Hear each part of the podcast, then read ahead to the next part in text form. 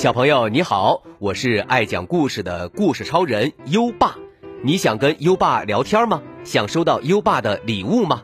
在微信搜索“优爸讲故事”五个字，关注优爸的公众号吧。优爸给宝贝儿准备了图书、奖状和荣誉勋章，快来公众号领取吧。好了，接下来让我们一起听一听《火龙谷里的陌生客》。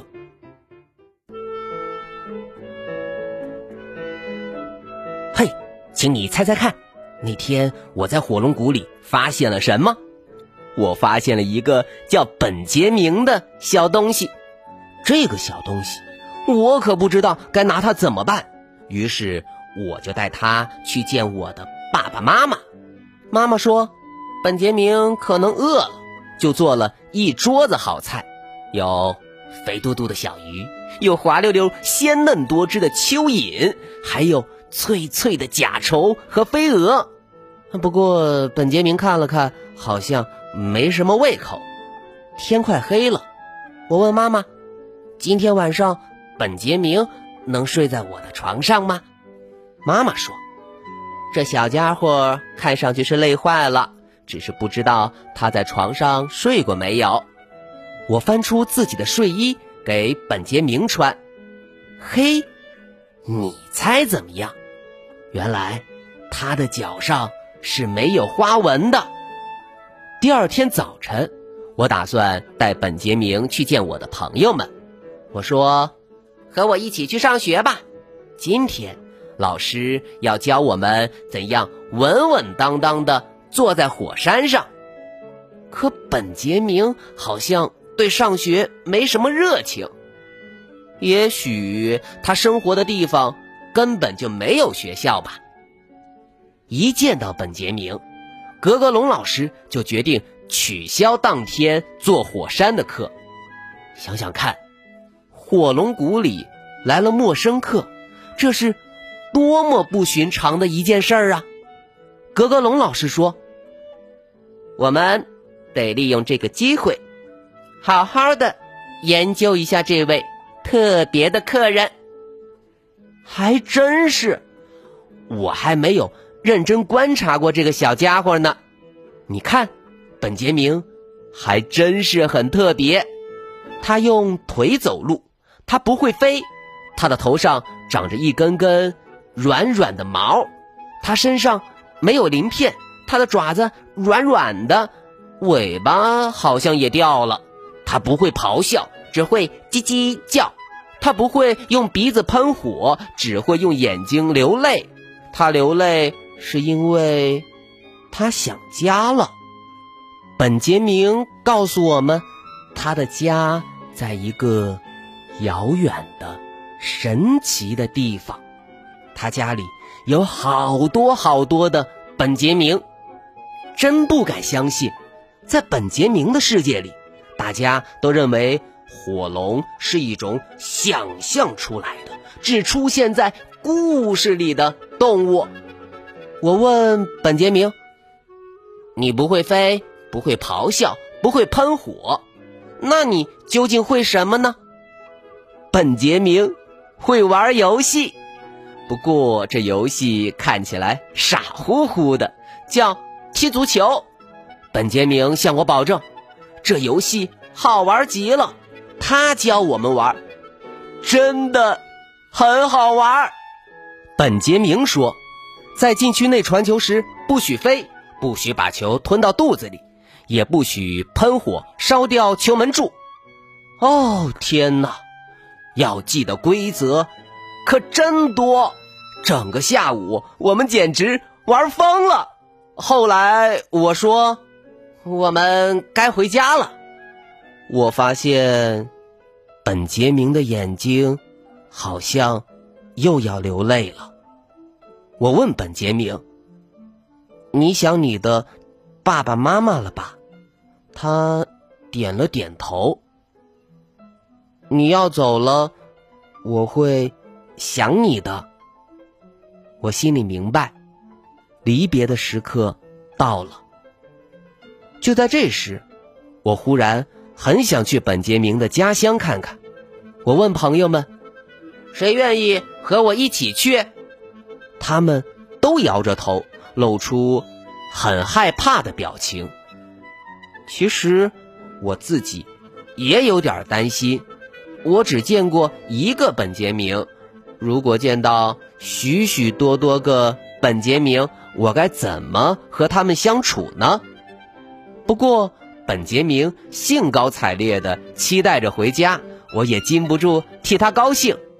哟吼，出发了，要漂洋过海。不过没关系，我们火龙都是会飞的。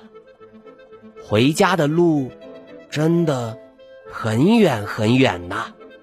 我们跨过大洋，一路上又是刮风又是下雨，还有可怕的龙卷风，太可怕了。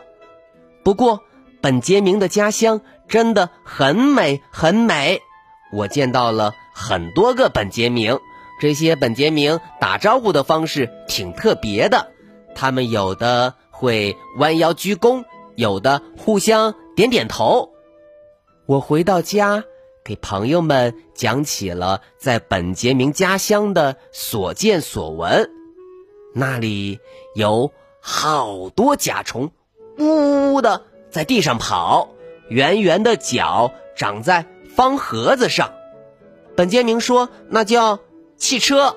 哦，还有大鸟，突突突，脑袋上的。大眼睛会发光，还有还有在地底下跑的长长一串的虫子，里面装着很多的本杰明。我的朋友们都听得很带劲儿，他们问我：“你还会去那儿吗？”我说：“那当然，本杰明还要带我去学校见他的老师呢。”太好了，大家也很想去。本杰明的学校看看呢，反正我已经和本杰明约好了，有空了我们会随时串门的。哈，我得走了，回头再聊，拜拜。好了，今晚的故事就先讲到这里。现在优爸要考考你了，本杰明是什么动物呢？快到文末留言告诉优爸吧，宝贝儿还想听更多优爸讲的故事吗？点击文中故事合集图片即可进入小程序收听，里面有一千多个故事在等着宝贝儿哦。搜一搜“优爸讲故事”五个字，就可以找到优爸的公众号，点一点关注，就可以每天第一时间听到优爸的故事了哦。不知不觉到了该睡觉的时间了。宝贝儿，点亮文末的再看，跟优爸说晚安吧。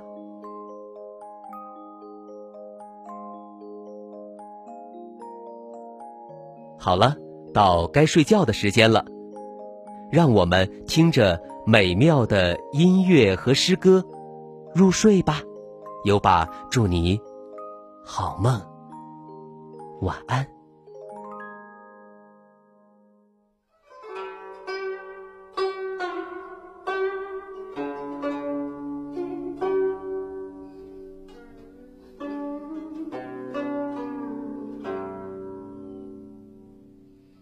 黄鹤楼，唐·崔颢。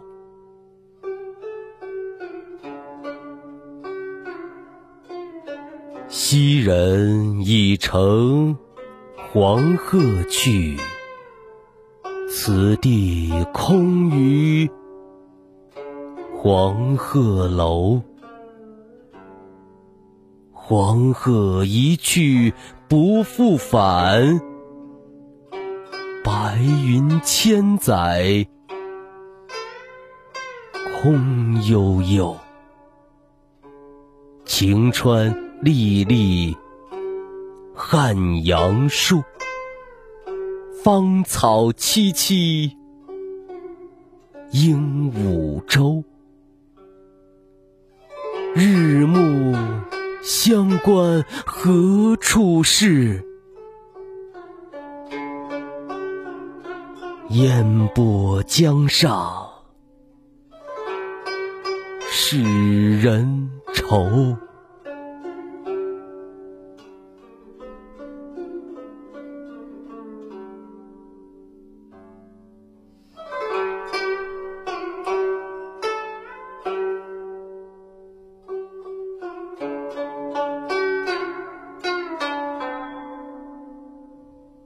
黄鹤楼，唐·崔颢。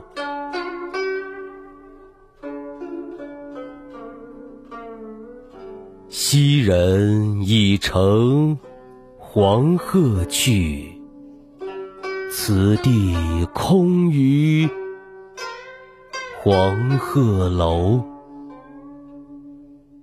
黄鹤一去不复返。白云千载空悠悠，晴川历历汉阳树，芳草萋萋鹦鹉洲。